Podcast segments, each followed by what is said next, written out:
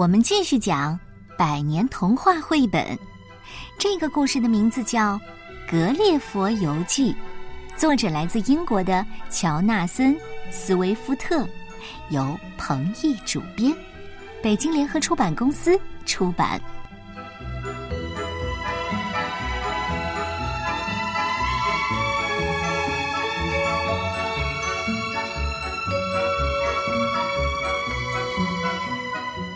很久很久以前，有一个人叫做格列佛，他特别喜欢乘船到遥远的国度去旅行。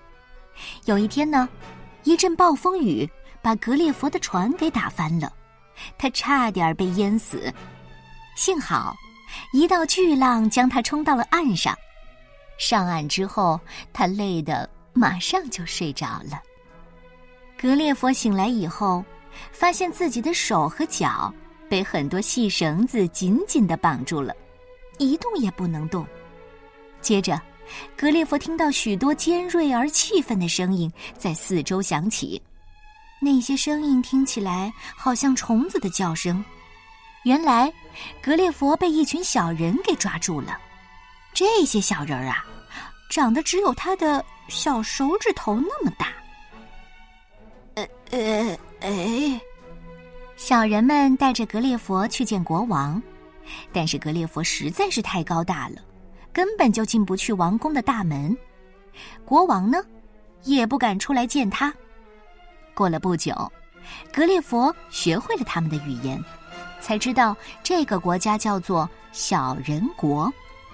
小人国正在跟邻国布莱夫斯古国打仗呢。格列佛认为战争是一件不好的事儿。于是他决定要阻止这场战争。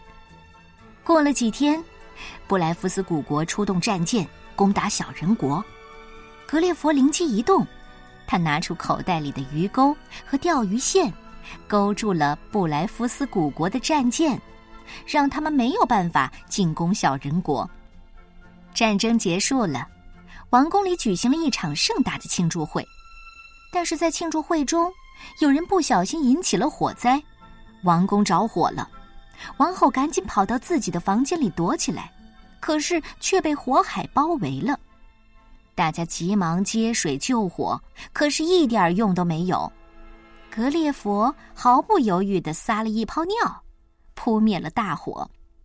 大家都管他叫英雄，可是王后却很不高兴，因为格列佛的尿尿到了他的头上。王后控告格列佛背叛了小人国，还派军队来逮捕他。军队用铁链捆绑格列佛，格列佛知道自己是无辜的。虽然他可以轻易的用手打败小人国的军队，但是格列佛知道那些军队只是遵照王后的命令行事，就原谅了他们。这一天，格列佛决定返回自己的家乡英国。于是他走进了海里。当他游到深海当中的时候，被一艘商船救起来了。格列佛的另一段冒险又开始了。船在海面上平静的行驶了好几周。有一天，船长决定把船停靠在一个陌生的岸边，大家上岸寻找新鲜的淡水和水果。